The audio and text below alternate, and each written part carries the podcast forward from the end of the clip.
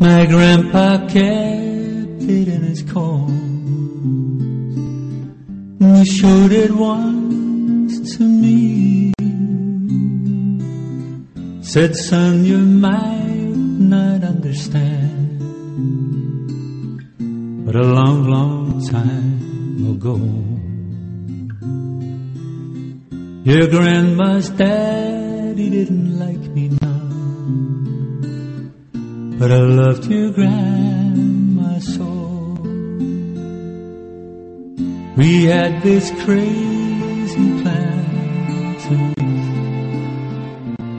and run away together. Get married in the first town we came to and live forever.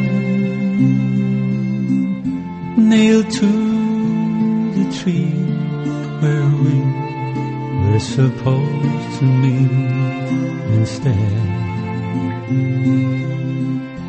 I found this letter, and this is what it said.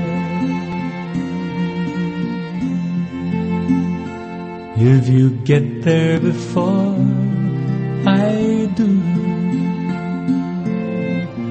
don't give up on me.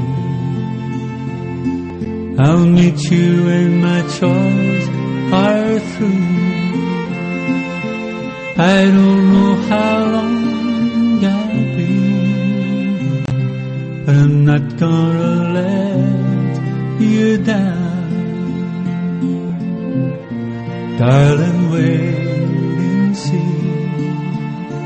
So between now till I see you again, I'll be. Love me.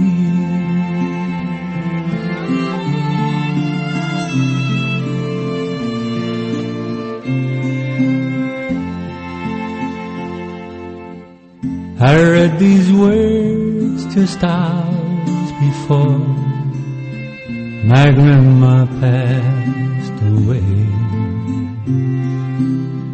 In the doorway of the church, where me and grandpa stopped to pray.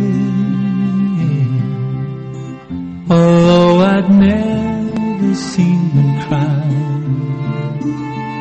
in all my fifteen years. As he said these words to her, his eyes filled up with tears. If you get there before I do, don't give up on me. I'll meet you when my chores are through. I don't know how long but I'm not gonna let you down. Darling, wait and see. So between now and then, till I see you again, I'll be loving you. Love me.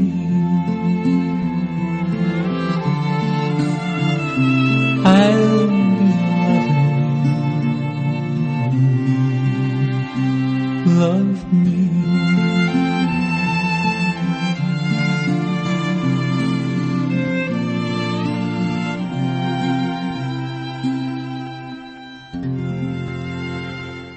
我很高兴有家伙听到出来这首歌曲，说这是曾经的一首保留曲目，一个保留歌手。这位老爷爷他叫做 Charlie Lamboff，他在六十岁才发表个人的第一张专辑。什么叫大器晚成？这就叫大器晚成。